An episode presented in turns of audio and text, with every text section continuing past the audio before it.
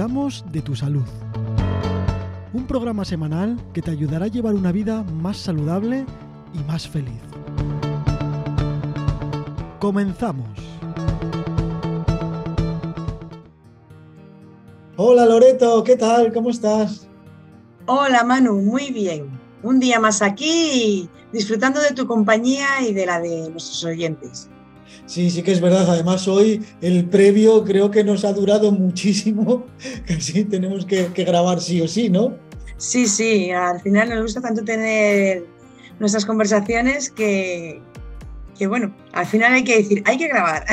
Exactamente. Bueno, seguimos con salud, seguimos con algo muy interesante que nos suena a todos muchísimo, pero esta vez sí que no sabemos eh, qué es o qué significa, ¿no? El síndrome del intestino irritable. ¿Qué es eso, Loreto? Pues el síndrome del intestino irritable es un trastorno del intestino eh, que mm, lleva asociado un conjunto de síntomas eh, no se ve un daño visible, no hay una enfermedad en el intestino que se pueda identificar y diagnosticar, pero sí hay una serie de síntomas que afectan a la calidad de vida del paciente y bueno, eh, hace que, le impida tener una vida normal. Bueno, eh, hay tres tipos ¿no? de síntomas.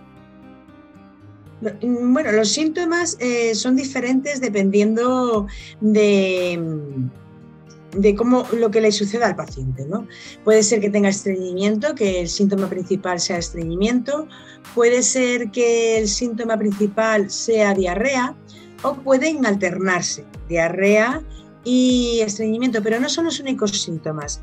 Eh, estos son los tres tipos eh, principales que se pueden eh, distinguir. En un momento pueden ser la alarma de algo está mal y algo pasa, pero hay más, hay más síntomas asociados al síndrome de intestino irritable o síndrome del colon irritable, también se llama así. ¿Y a qué se debe esto? ¿Cuáles son las causas de estos síntomas? Entre las causas que pueden relacionarse con, con los síntomas de intestino irritable eh, está la dieta no saludable. Está, eh, esto siempre está en nuestros programas. Es que la dieta es tan importante en, la vida de las personas. Y luego está el estilo de vida, tener un estilo de vida que no sea saludable. Y el estrés. El estrés es el, gran problema que tenemos en, nuestra, en nuestra sociedad.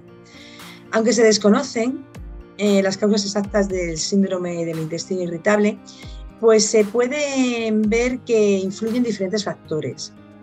Se, piensa en anomalías en los nervios del sistema digestivo que hacen que, se, tengan esas molestias. Pues, se pueden tener eh, gases, em, el abdomen se inflama, pues, está distendido, no, uno siente que su, su abdomen no está bien y molesta. Mm, y, el organismo reacciona a, las señales que emite el cerebro eh, al intestino. Entre el cerebro y el intestino hay unas señales que, están mal coordinadas porque hay esas anomalías en los nervios y, y, de esta manera el cuerpo lo que hace es una reacción desproporcionada, dando lugar a estos síntomas. Esta puede ser una de las causas. Otra causa también puede ser que las paredes de los intestinos se contraigan por los músculos que tienen en sus paredes, eh, de manera que eh, los alimentos, eh, esos músculos lo que hacen es que mueven los alimentos. Bueno, pues al, contraerse con contracciones fuertes, pues da lugar a esas molestias, ¿no? El intestino está moviendo los, los alimentos, pero esas contracciones son más fuertes y dan lugar a hinchazón, diarrea, gases, bueno, pues a estos síntomas típicos de, este síndrome. Luego también pueden aparecer, eh, el, síndrome, el síndrome del intestino irritable puede aparecer tras una gastroenteritis que pueda ser causada por virus o por bacterias. Después de una infección, eh, pues el intestino queda dañado y puede aparecer estos síntomas. En este caso, bueno, pues tras la la infección curarse y con un tratamiento adecuado para regenerar el intestino, podrían desaparecer estos síntomas. Típicos del intestino irritable. Por otro lado, también puede estar asociado a un sobrecrecimiento bacteriano. Nosotros tenemos una microbiota en el intestino, que ya hemos hablado de ella, que eh, tienen diferentes tipos de, tipos de microorganismos. Están las bacterias, los virus, los hongos, las arqueas. Bueno, pues cuando hay un sobrecrecimiento de una de estas bacterias o de varias de las bacterias que ya tenemos en nuestro intestino, pero que crece más de lo normal, en más proporción de la cantidad que tendría que estar, pues se produce ese sobrecrecimiento bacteriano que da lugar a estos síntomas. Y esto requiere también de un tratamiento concreto para que eh, se, se elimine ese sobrecrecimiento. También tenemos que los cambios en, esta microbiota intestinal, es decir, eh, no es, puede que no haya un crecimiento bacteriano, pero sí que los, estos bacterias, estos virus, estos hongos, no estén en la proporción que tengan que estar, porque nos está proporcionando un beneficio cuando están en equilibrio, cada uno en su cantidad correspondiente, su porcentaje.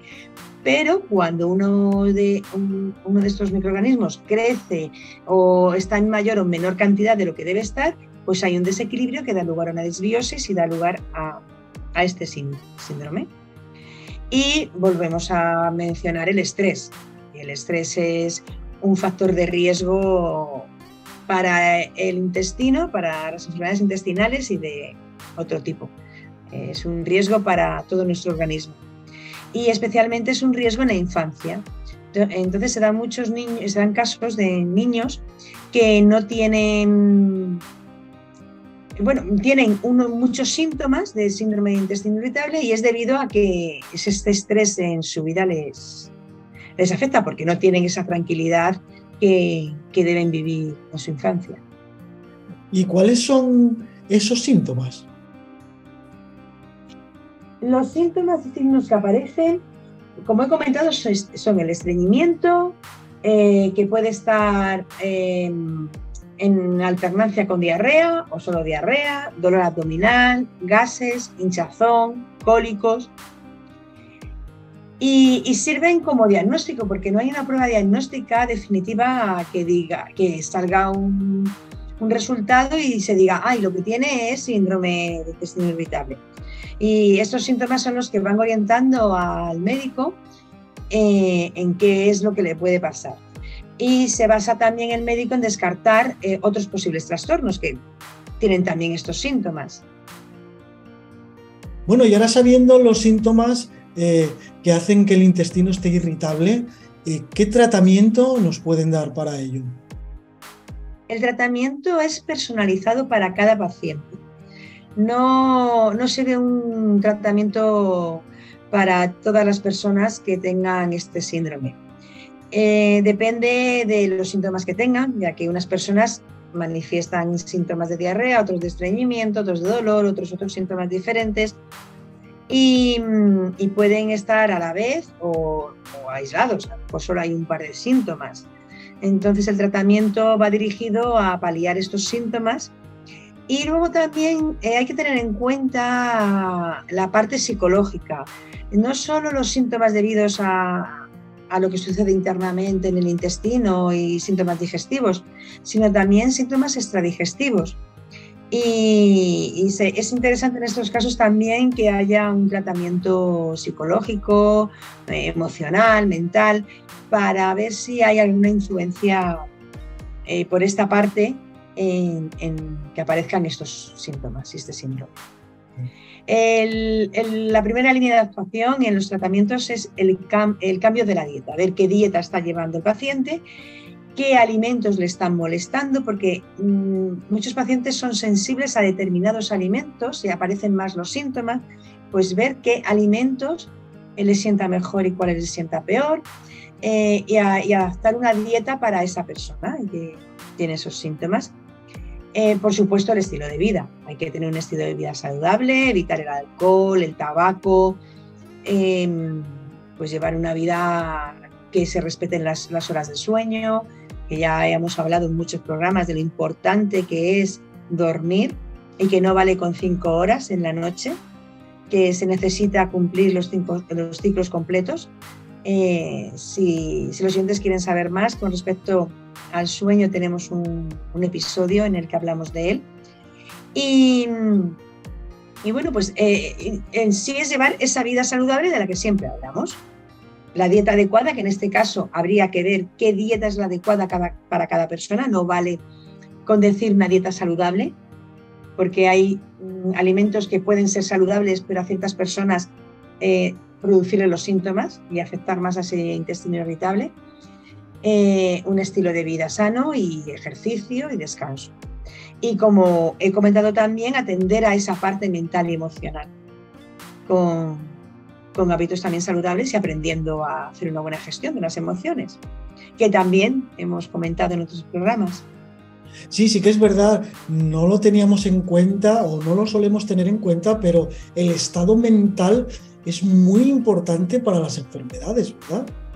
Sí, el, eh, estado mental, el cuidar las, eh, nuestra mente y nuestras emociones eh, debe ir de la mano del tratamiento farmacológico que se tenga y de la vida saludable para curar muchas enfermedades, porque la mente tiene un gran poder y, puede estar haciendo daño sin que lo sepamos. Y las emociones se somatizan muchísimo en el cuerpo.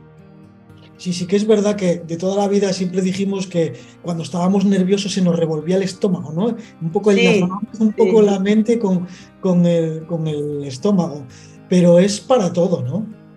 Sí, eh, al final es pues eso, la expresión que se decía de, ay, se me han puesto los nervios en el estómago. Bueno, pues esa es una comunicación que hay entre cerebro, emoción y, el cuerpo. Y, eso es lo que hay que también que controlar y gestionar para que, bueno, pues esas enfermedades que aparecen puedan ir a mejor o que no aparezcan de forma preventiva. Sí, que es verdad. Recuerdo ahora uno de los programas que hicimos en esa conexión cerebro-intestino, ¿eh? que lo explicas muy bien. Sí, sí, ahí también pueden ir a, buscarlo porque es un programa muy interesante en el que además no se suele hablar, no suele haber mucha información, pero, pero es fundamental conocer nuestro cuerpo y cómo funciona para poder estar sanos. Bueno, ¿y qué consejos nos puedes dar pues para eso, para que no tengamos el intestino irritable? Pues el primer consejo sería un, horario de alimentación regular. Ahora mismo hay muchas tendencias de diferentes modas de dietas en la yo oigo mucho el el cuerpo sabe lo que quiere y te avisa de cuándo quieres comer o cuándo em, cuando verdaderamente necesita comer.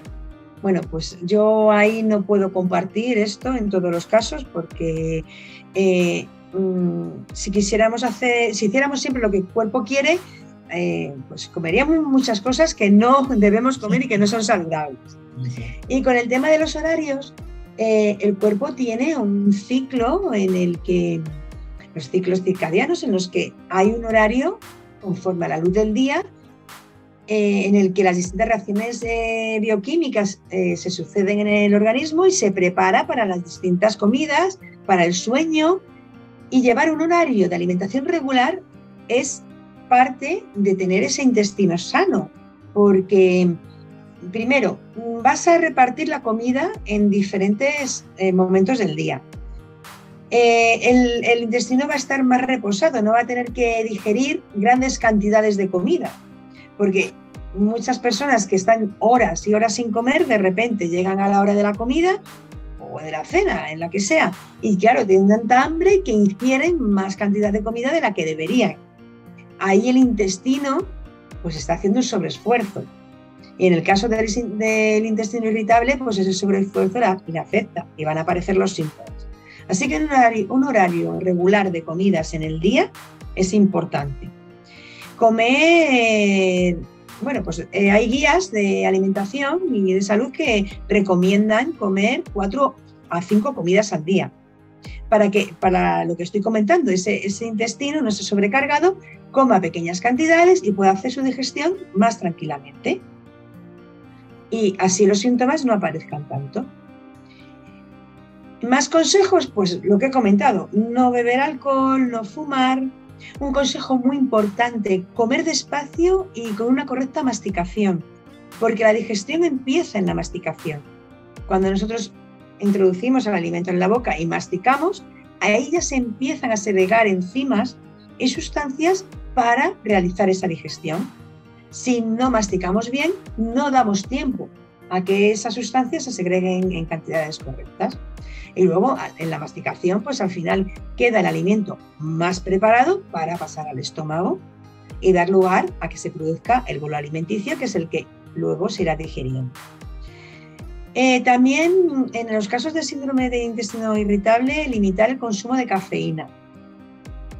En este caso es uno de los casos en los que también se limita la fibra insoluble, porque no suele sentar bien. Eso tiene que ser todo bajo control médico y, ver si, por lo que he dicho antes, qué alimentos eh, les puede sentar mejor o peor.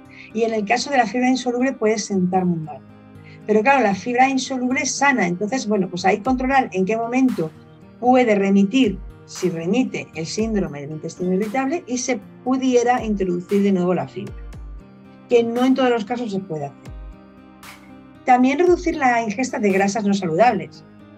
Eh, las grasas han sido demonizadas durante mucho tiempo de no tomar nada de grasa, pero bueno, a día de hoy ya sabemos que hay grasas saludables y grasas no saludables y que el cuerpo necesita esas grasas saludables para realizar sus funciones. ¿Qué hay que limitar? Las grasas no saludables, las grasas que son perjudiciales para la salud. Y en el caso del síndrome de intestino irritable es fundamental. Además, la propia persona va a ver que cuando toma grasas pues no está bien, no se siente bien. Al final, el cuerpo en ese sentido también nos habla de lo que no les, es beneficioso. Evitar los fritos, evitar las bebidas gaseosas, bueno, pues cosas que hemos oído ya muchas veces. Y luego, bueno, pues si la persona tiene intolerancia o sensibilidad a alguno de los alimentos, restringir esos alimentos, como puede ser alimentos con lactosa, eh, fructosa, sorbitol, el gluten. Esto tiene que ser en casos que esté diagnosticado esta intolerancia, porque si se restringen alimentos que o grupos de alimentos que son saludables sin tener un diagnóstico correcto de que hay que quitarlos de la dieta, pues podemos perjudicar por otro lado nuestra salud. Entonces todo eso tiene que ser eh, diagnosticado por, por especialista médico. Eh, como en casi todas las enfermedades y en todo lo que nos pasa, siempre hay falsas creencias. ¿En este caso las hay? Sí, sí, hay bulos, ¿no? Y, se, y se extienden de manera de, de, uno a otro, de una a otra persona, de un enfermo a otro. Pero bueno, vamos a intentar ahora aclarar algunos de ellos. Un error frecuente es creer que el síndrome de intestino irritable se manifiesta exclusivamente con diarrea. Y porque haya estreñimiento no lo tienes. No. Puede haber solamente estreñimiento. O ambos. El caso es que cuando la persona vea que hay un cambio en su, en, su evacuación, en ir al baño, que, que antes no pasaba y de repente pasa, pues hay que ir al médico porque algo hay una situación, puede ser síndrome de intestino irritable o puede ser otra enfermedad u otro trastorno u otra circunstancia que hay que atender.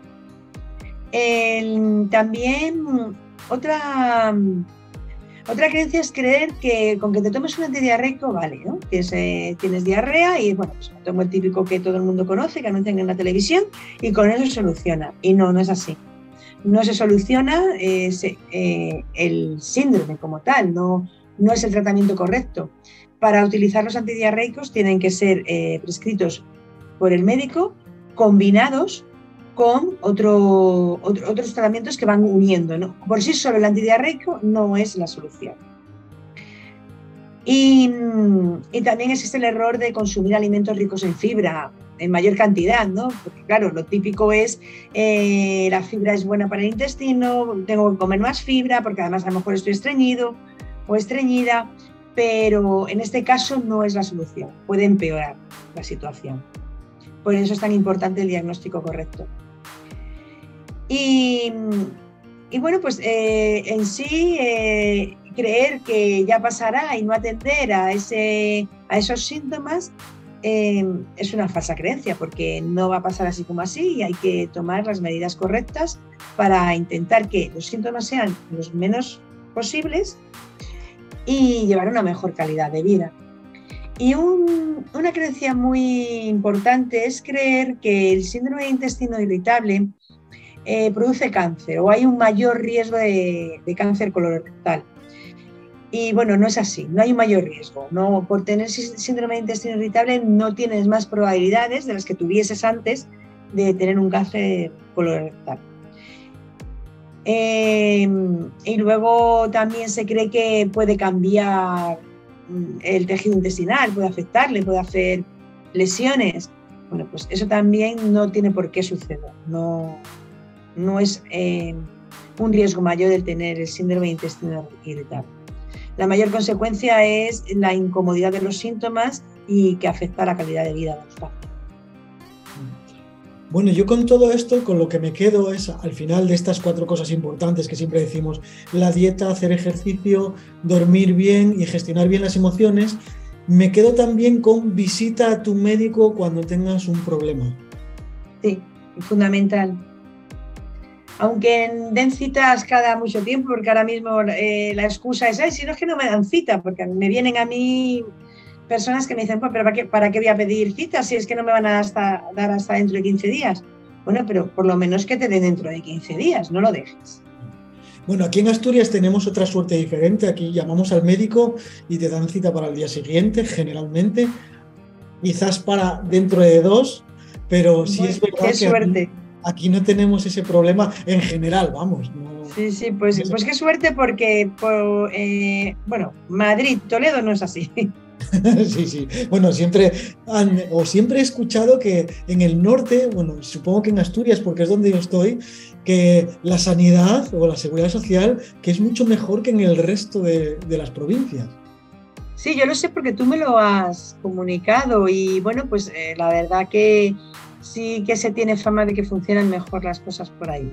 Sí, comentábamos un día, no sé si fuera de micro, en algún programa, que, bueno, que yo voy al médico habitualmente, pero para prevenir, ¿no? Y que bueno, pues que tengo cita cada una vez al mes o cada, cada vez que haga falta, analíticas, y me decías, uy, esto aquí no, no, no puede ser. Eh, después del COVID es complicado, es complicado tener unas citas así tan frecuentes. De hecho, bueno, a mí personalmente me ha pasado de especialidades que me hacían revisiones al año, me las han pasado a tres años. Ya. Está, es, diferente, sí. Bueno, de todas formas nos quedamos con que cuando tengamos algún problema visitar a un profesional, a un médico, que realmente es quien nos va a decir lo que podemos o no podemos hacer. Sí, hay que visitar al médico y si hay algún problema en este sentido de que se alarguen las citas o las revisiones, insistir, insistir en que te lo tienen que hacer. Sí, sí que es verdad. Es muy importante eh, cuidarnos porque nuestro cuerpo nos acompaña a lo largo de toda una vida y tal como lo tratemos, tal como va a responder en un futuro. Sí. está claro que como nosotros mm, cuidemos nuestra salud física, mental y emocional, así va a ser nuestra calidad de vida y, vamos a ser más o menos felices, porque claro, si te encuentras mal, no puedes disfrutar de muchas cosas de la vida. Claro, es que al final la salud es tan importante. Es cierto que es importante tener dinero, es cierto que es importante tener amor, pero la salud, si la tenemos mal, lo otro poco vamos a tener, ¿no? Sí, hay, que, hay que tener todo, ¿no? No hace falta que elijamos entre una cosa y otra. Hay que buscar Hay que tener objetivos de tener amor, de tener salud y el dinero también, claro, porque el dinero al final es una energía que, se, que fluye y que se necesita para vivir. Exactamente. Y la salud es una de las cosas que está en nuestra mano, igual que el amor, y hay que hacerlo, hay que cuidarse. Sí, sí, sí totalmente. Sí. Bueno, Loreto, eh, ¿cómo nos podemos poner en contacto contigo pues para solucionar alguna duda, alguna sugerencia? Os podéis poner en contacto conmigo a través de mi web, loretoserrano.com, que hay una página de contacto, o de mi blog, eh, que también hay una página de contacto. Y además, en este blog tenéis un artículo eh, más extendido del programa. Y recordar también que estamos en Spotify, estamos en Alexa, estamos en casi todas las plataformas eh, musicales o de audio y bueno, pues con buscar Onda Pro pues vas a encontrar todos estos episodios de salud. Sí, sí. Ahí también podéis ver, oír el programa de nuevo y, esa ya es misión de Manu. Esa, parte eh, la realiza Manu como buen profesional. Sí que es verdad. Eh, podéis probar con los que tengáis Alexa, le podréis decir que pongan el último episodio del podcast de Onda Pro y, os sale. ¿eh? La verdad es que lo empieza a decir y dices, oh, qué bien, ¿no? qué bien, qué bien. Sí, sí, son cosas que nos dan alegría. Exacto. Eh, nos vemos y nos escuchamos en el próximo, que será también muy interesante. Sí, Manu. Nos vemos y nos escuchamos en el próximo. Chao, Loreto. Chao.